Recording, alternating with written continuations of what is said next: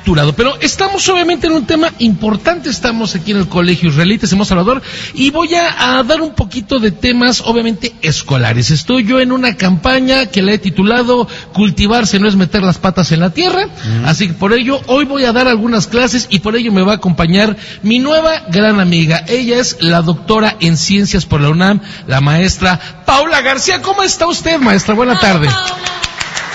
Sí, aquí estoy. Ya, ya, Buenas tardes. Bienvenida, doctora. Maestra, Sí, ya, por favor. Sí. Maestra, por favor, explíquenos cómo se enseña la segunda ley de Newton utilizando la Fórmula 1. Bueno, pues fue algo que se me ocurrió porque realmente todas las cosas de la física pues tienen que ver con muchos deportes y como yo soy aficionada a la Fórmula 1 y además pues acababa de ser el Gran Premio de México y el lunes tenía que dar clase de ejercicios de repaso de la segunda ley de Newton, pues era como, para mí fue algo como muy natural decir, bueno, voy a usar datos de cuánto pesan coches de Fórmula 1, cuánto acelera, cuánto pesan los pilotos, qué aceleraciones y qué fuerzas tiene que resistir un piloto cuando va manejando muy rápido en una curva y cosas así. Entonces, para mí fue como, pues voy a usar esos ejemplos de aplicación de la segunda ley en, este, en la Fórmula 1, ¿no? Fue como muy natural para mí. Y obviamente este ejercicio a usted le apoyó porque, bueno, sus alumnos, que por cierto están encantados porque ya la llaman su maestra viral, eh, eh, Sí. ¿cómo, cómo funcionó este ejercicio a manera de conocimiento? Eh, eh, ¿Ellos cómo lo adoptaron? Eh, pues bastante bien, incluso tengo algunos alumnos que también son aficionados a la Fórmula 1, alguno incluso hasta fue a la carrera.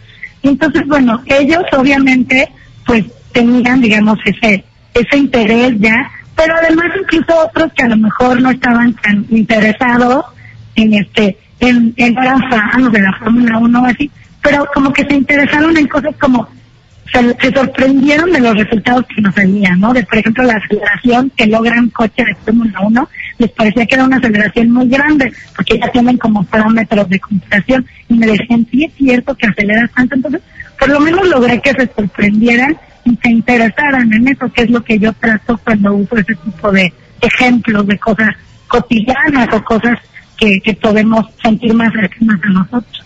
Oiga, maestra Paula García, pues de verdad felicidades, porque yo creo que maestros como usted son los que motivan y forman a las generaciones del futuro y siempre buscando pues estos, estas formas de enseñanza que atraigan a los jóvenes y que les ayuden a aprender más fácilmente materias que no son fáciles como el tema de la física o la química. Felicidades, de verdad, maestra. No, pues muchas gracias y gracias por el interés de ustedes también.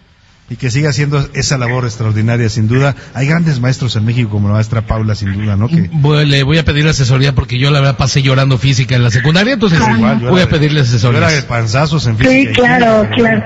Pero siempre es una materia que con maestros como usted se hace, se hace interesante. Gracias, maestra Paula. Muchas García. gracias, muchas gracias por llamar, hasta luego. Muchas gracias. Y sí se convirtió en un personaje en las redes sociales con este video, ¿no? Voy a traer más ejemplos porque, por ejemplo, hoy en la NFL juegan 49 de San Francisco contra Arizona 6-20 y ahí obviamente también se aplica muchísimo todo el tema eh, cuestión física, aceleración, peso, masa y demás. Así que Bueno, voy a pues ya, más ya ejemplos. nos explicará todos estos temas Oscar Mota. Muchas gracias, Oscar. De Pipo igual. Vámonos al entretenimiento que ya está llegando.